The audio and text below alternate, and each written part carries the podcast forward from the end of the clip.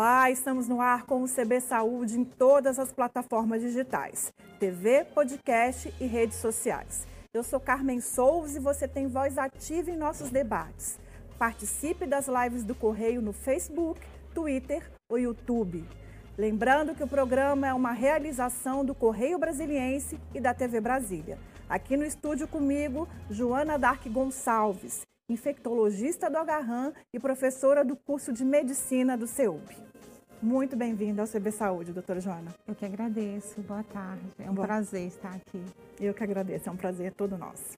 É, vamos começar falando sobre um fenômeno que tem é, sido muito estudado né, pelos especialistas, que são os super espalhadores do coronavírus. Né? O que, que é isso? O que, o que, que são esses super, super espalhadores?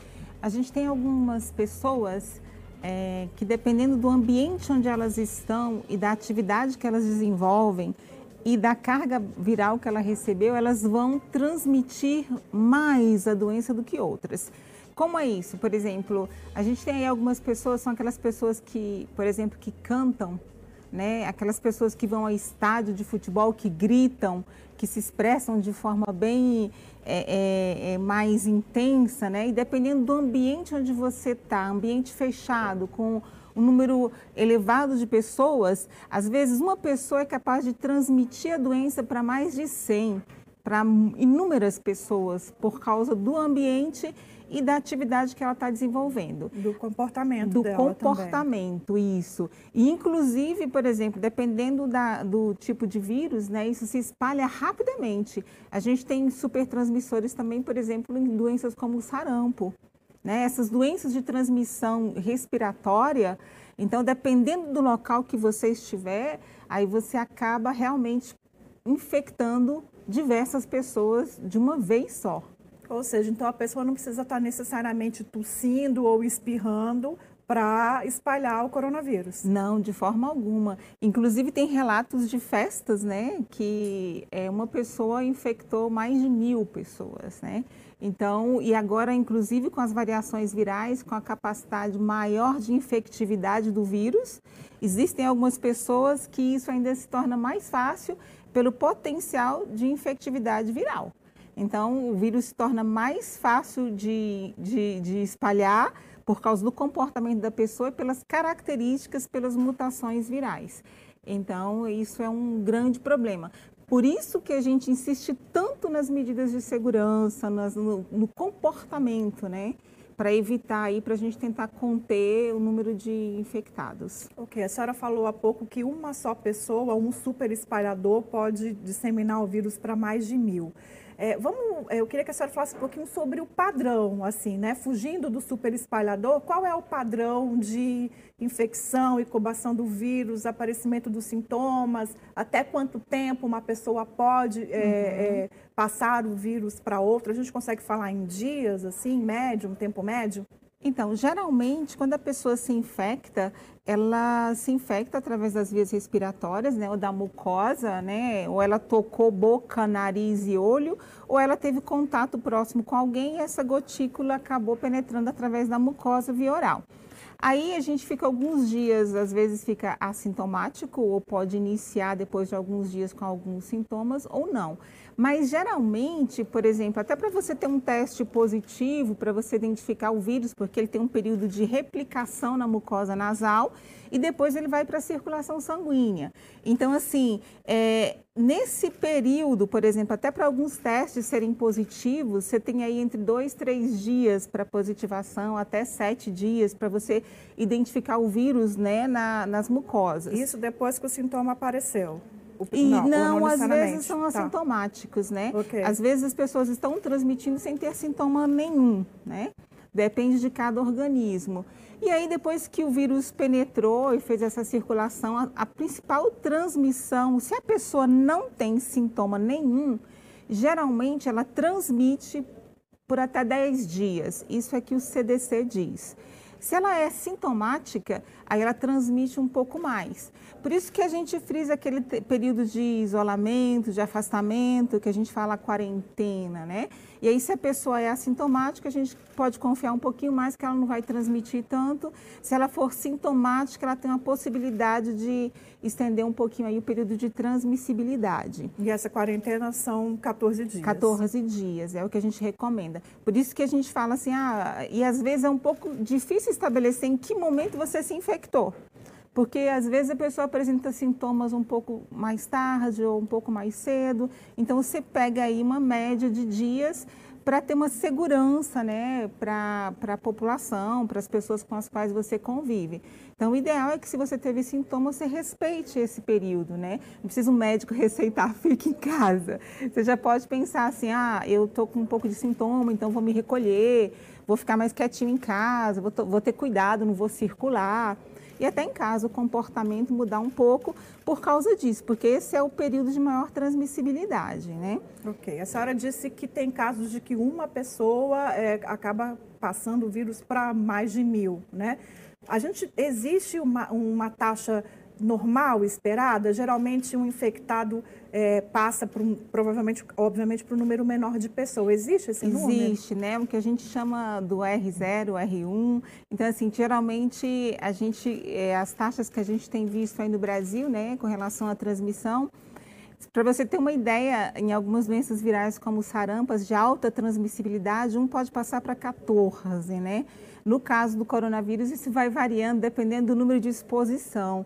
Então, às vezes, um passa para dois, para três. Quanto maior for esse número, né? Quanto mais expostos, aí maior, então, vai ser esse R, né? E a ideia é diminuir. Quando você faz a quarentena, você não está passando para ninguém. Então, você está diminuindo esse número de expostos, né? Isso é variável, depende é, do, do, número de pessoas, do número de expostos, né?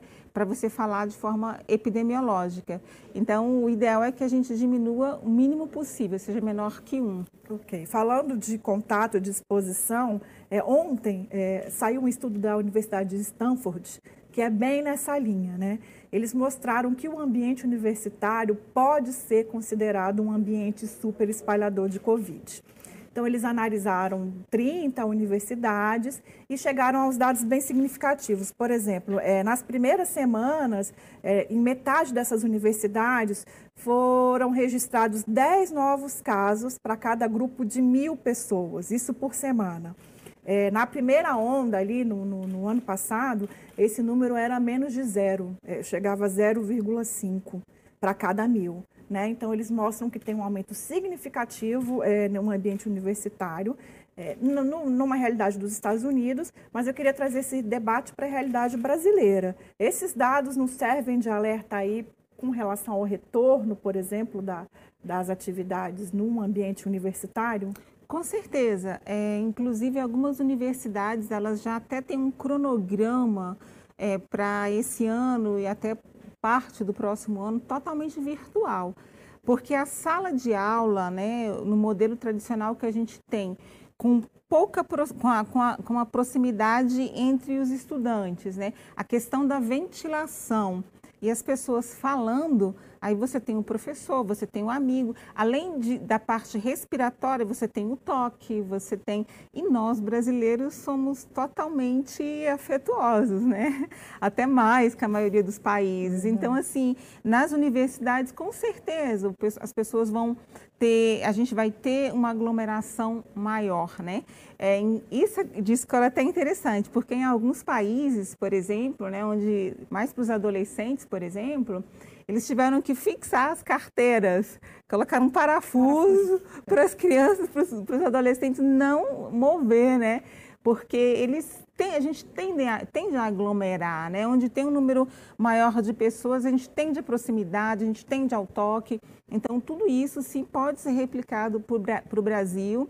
E para você ter um ambiente seguro, além de tudo isso, ainda tem um sistema de refrigeração nas salas de aula porque às vezes você pode manter o ambiente ventilado, mas nem sempre isso é possível. Você vai fechar todas as janelas. Laboratório, com... por é, exemplo. Né? Exatamente. Né? É. Então tem que ter todo um sistema de biossegurança, tem que ter novas estratégias. O mundo está se adaptando para a gente retornar e eu acho que a gente está se reinventando, né? A pandemia, além de todo esse caos, essas dificuldades, também foi um momento de inúmeras oportunidades, tanto na área científica, de tecnologia, a parte virtual, então, que já vinha, né, agora acelerou. Acelerou, né? O resultado dessa pesquisa é, também, eu acho que lança um outro debate, e aí até mais próximo, que é o Enem, né? Considerando que os, a, as pessoas que vão prestar a prova têm um perfil muito parecido com o universitário, vão fazer a primeira prova neste domingo, é, a gente pode dizer que é um risco a aplicação da prova presencial aqui, daqui a poucos dias, na avaliação da senhora? Com certeza, com certeza. E, infelizmente, né, nós deveríamos é, evitar todo comportamento que possa gerar aglomeração. E o jovem, é, tem um estudo americano que demonstra uma, em uma atividade social de alguns jovens que eles se expuseram né? E depois é, eles contabilizaram, acho que mais de mil pessoas estavam numa reunião e depois tiveram 20 óbitos. Não era ninguém que estava na reunião, era quem estava por trás dessas pessoas. Porque o jovem, de certa forma, a, a gente sabe que a letalidade é menor, adoece menos, mas quem é que está em casa depois dessa prova do Enem, que esse jovem vai chegar e que vai encontrar? Quem é o vulnerável que está ali? Então, assim, é um risco enorme. Ok. Um outro fator é, que eu imagino que tenha uma é, implicação com essa questão da disseminação do vírus é a testagem. Isso mesmo, assim, testar o quanto antes é, é uma possibilidade para conter os superespalhadores, a gente pode dizer isso? É, inclusive a testagem, mas assim, depende do tipo de testagem, né? É, a maioria dos países desenvolvidos, eles usam o RT-PCR porque ele vai pegar exatamente o momento em que o vírus vai estar na sua cavidade oral, nasal, e é o momento que você vai estar transmitindo. Então, o RT-PCR é o ideal. é aquele do, do nariz. Do nariz. É, que aí você passa o cotonete e você vai ter aí o vírus nessa região, porque as pessoas elas transmitem quando elas falam e eliminam o vírus em superfície, né, em gotículas, aerossóis. Então, é, o RT-PCR ele é o ideal para se fazer essa testagem, identificar as pessoas o quanto antes e fazer o isolamento. Por isso, a maioria dos portos e aeroportos agora adotaram isso, né? É, eu tive que fazer uma viagem, eu falei, vou ter um desvio de tabique, de tanto, nasal, né? De tanto PCR que eu tive que fazer. Cada parada é, aí você vai entrar num país, aí, aí, você tem que fazer 48 horas antes, o outro país 72 horas antes, né? Para o Brasil, brasileiros e estrangeiros, você tem que fazer antes de retornar. Então, essa é uma forma de testagem. Agora, infelizmente, o alcance dessa testagem no nosso país é limitado, né? A gente não consegue fazer com que as pessoas testem de forma uh, mais ampla. É um teste também relativamente caro mas, assim, isso seria o ideal para o controle. É, a, gente, a senhora disse no começo da entrevista a questão das variações, né, das mutações que o vírus está sofrendo. É, de que forma isso pode interferir na eficácia dos testes, mesmo considerando o PCR, né, que é um teste padrão ouro, como os especialistas chamam, é, a gente pode dizer que a eficácia desses testes pode começar a ficar comprometida com essas variações que o coronavírus está sofrendo? Então, é, hoje em dia, a, os testes, eles são bem, é, eles são mais específicos, né? Sensíveis e específicos.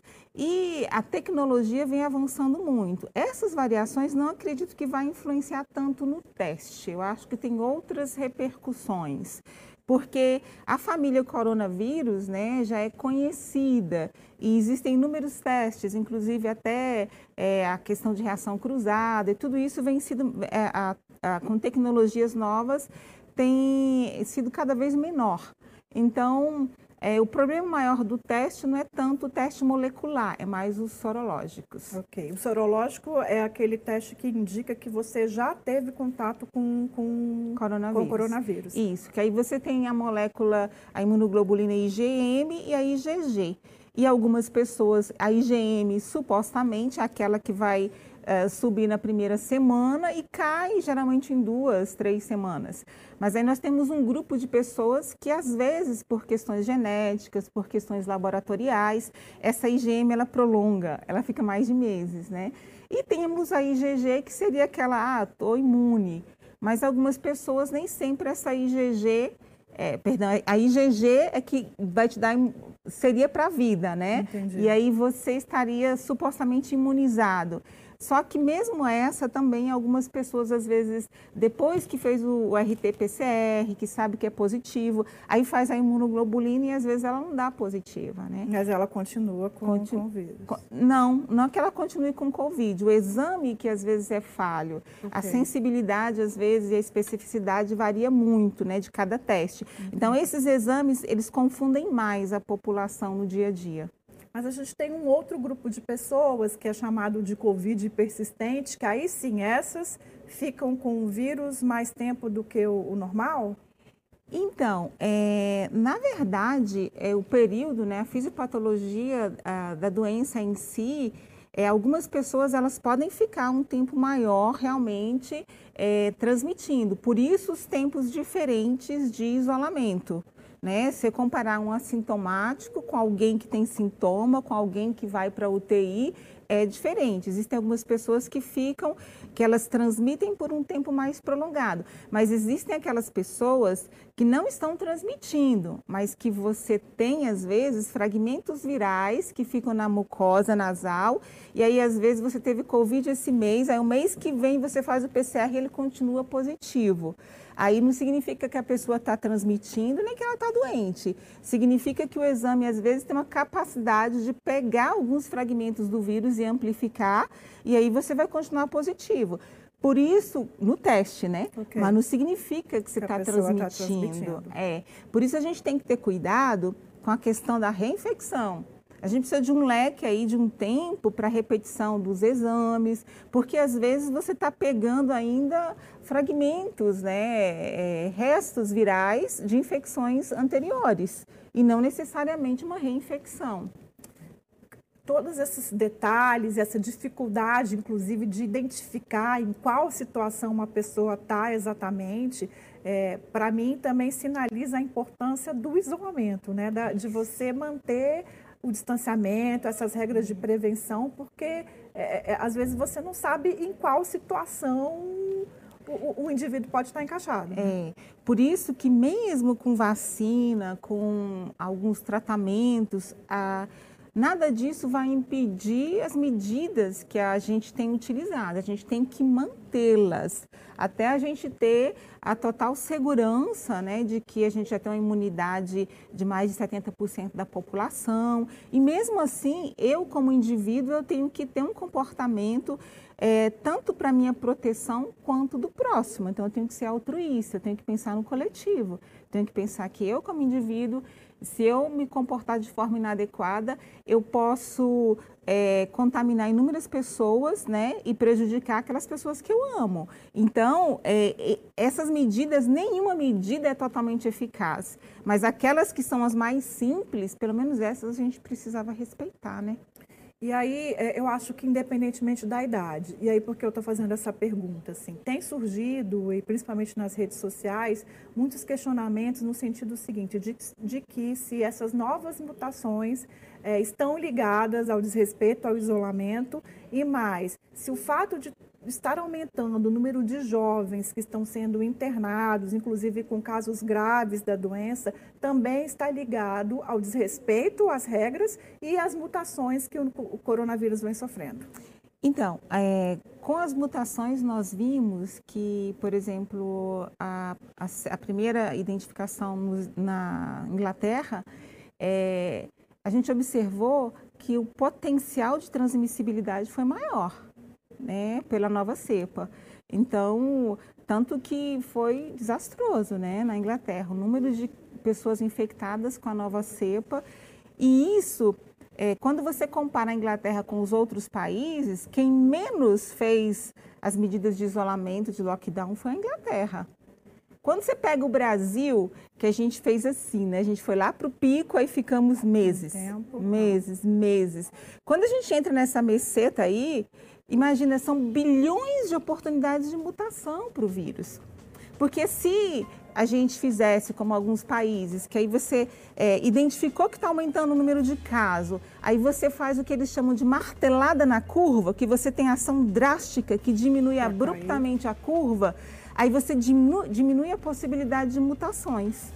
Então, assim, eu acho que com isso dá para imaginar no Brasil, né? As consequências, né? É. A gente vai fazer um pequeno intervalo, a gente volta okay. daqui a pouquinho. Um minuto e a gente volta com mais CB Saúde, que hoje recebe a médica infectologista do Agarran, Joana Dark Gonçalves. Até já, fica aí.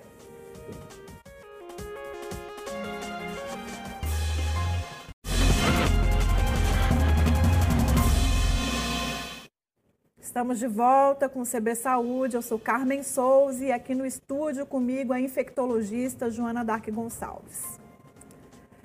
Doutora Joana, é, a gente não pode fugir desse assunto, eu acho que ele está muito ligado também à questão dos super espalhadores, né? que é a vacinação. A vacinação é uma forma de evitar que uma pessoa contamine mil? Nossa, a vacina é o maior bem público que a gente tem, né? Através da vacina, a gente evitou catástrofes no mundo. Através da vacina a gente salva, a gente evita, evita deficiências. Então, é, com certeza, a vacina é o nosso sonho né, de consumo. E aí é, a gente entra também na, na, no anúncio da, da Coronavac, né? Com 50 e pouco por cento de proteção.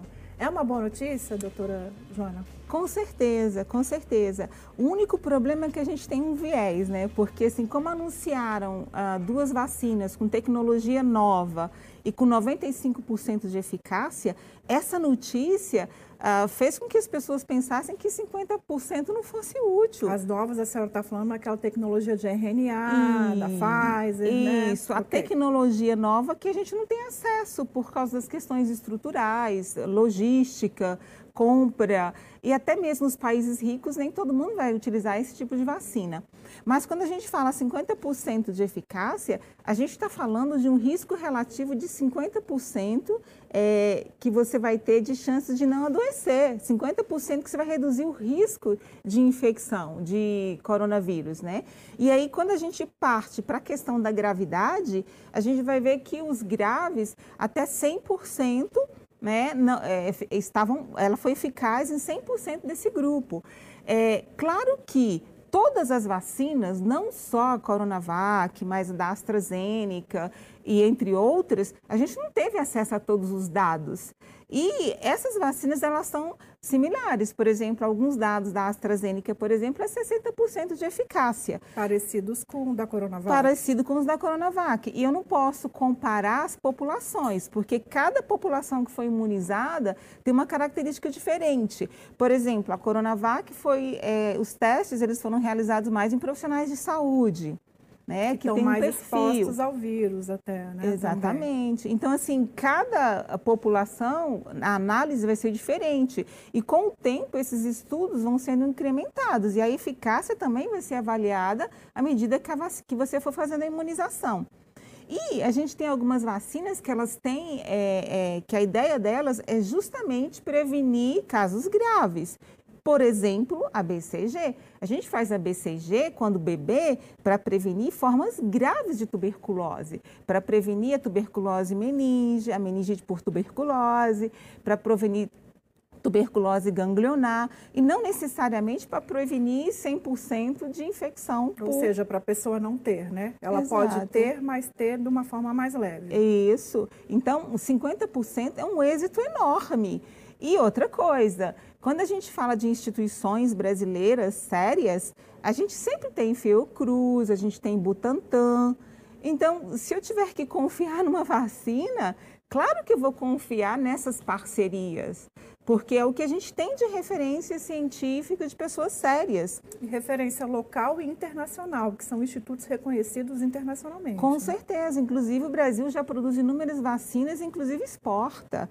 Então, se eu tenho, quando você fala assim, qual era o objetivo da vacina? Por que, que a gente estava o tempo todo falando de coronavírus no Brasil e essa pandemia? foi por causa dos vulneráveis, das pessoas que estão sendo hospitalizadas, que vão para UTI. E o tempo todo a gente bateu na tecla: vamos esvaziar os hospitais, né? Vamos ficar em casa para que o sistema de saúde não colapse. E aí eu tenho uma vacina com 50% de eficácia, 100% de redução de hospitalização e internações. Claro que eu vou querer, né? E não é só uma, são várias vacinas em desenvolvimento. Só em janeiro eram 60, que eu tinha ideia, em fase é, clínica, né? E, e pré-clínica. outras que, que não deram certo, inclusive, né? Que, que, e que faz parte até da produção científica, né? Exatamente. É. Tem um aspecto de novidade aí, e, e, pelo menos nas redes que as pessoas têm comentado muito, é o seguinte: é, mas foi feito em muito pouco tempo. Como é que eu vou confiar numa vacina que foi feita em seis meses, sete meses? Vivemos um momento atípico, mas a minha pergunta é assim: as pessoas têm que confiar Olha, tem. Inclusive, uma coisa muito interessante nesse período, que, assim, igual eu falei, a pandemia serviu também para o avanço, né? É, essas novas tecnologias de desenvolvimento de vacina é algo espetacular. Quando você pensa que através da, através da pandemia a gente descobriu alguns métodos que vão ser utilizados é, para inúmeros tratamentos, foi um avanço espetacular. E as vacinas que nós estamos utilizando no Brasil, por exemplo, é, inativada, a gente já conhece a tecnologia. Né? Eu li até um artigo que fala assim, por exemplo, a, a nossa, aqui vão algumas, né? Por exemplo, a Coronavac, ela vai usar o, o, o, vírus inteiro, né? Ela é inativada, então de repente ela é até melhor que outras, porque a de RNA ela vai pegar uma partícula, um né? É um ponto específico da proteína spike, né? E vai é, injetar. E essa não. Então, assim, de repente tem aspectos muito mais interessantes nessa do que na do que outra. Tudo uma questão de perspectiva, é, né? Eu é. fiquei pensando, por exemplo, com relação à mutação, né? As mutações é, sofridas pelo vírus, existe a possibilidade de que elas interfiram na eficácia das vacinas. Uma vacina completa talvez consiga se adequar melhor a essas questões? A gente pode falar nesse sentido? Podemos pensar nisso sim, até porque, por exemplo, as mutações que a gente viu, por exemplo, teve locais aí que foram no, no, na Inglaterra 17 mutações e todas associadas à proteína de entrada, né? A spiker, né? A proteína... Que é a proteína que o vírus usa para entrar no infectar a célula humana. Exatamente. Então, assim, foram todas mutações porque o, o vírus ele tenta mutar também para né, é, evoluir. Mas, assim, a boa notícia também com essas tecnologias não é que a gente pulou etapas houve uma aceleração do processo. E quando você pega que era uma pandemia, então, muito dinheiro foi investido. E produzir vacina envolve recurso. Então, até essas novas tecnologias, elas só foram factíveis porque teve a injeção de dinheiro nesse momento para se produzir, para inovar. Então, assim, esse é um momento de crescimento, né? Não é só de, de, de coisas ruins, digamos assim. Falando de investimento do sistema de saúde de uma forma geral, a, o pessoal de São Paulo, a FAPESP, né, que é uma fundação de, de apoio né, à pesquisa, principalmente São Paulo, eles fizeram um alerta semana passada de que o Brasil está passando por um apagão no mapeamento genético do coronavírus. Né? Por exemplo, aqui, é, dos casos confirmados, menos de, de 1% desses casos foram rastreados, 0,024%. No Reino Unido, que é onde aquela cepa mais contagiante foi detectada, esse número vai para 5%.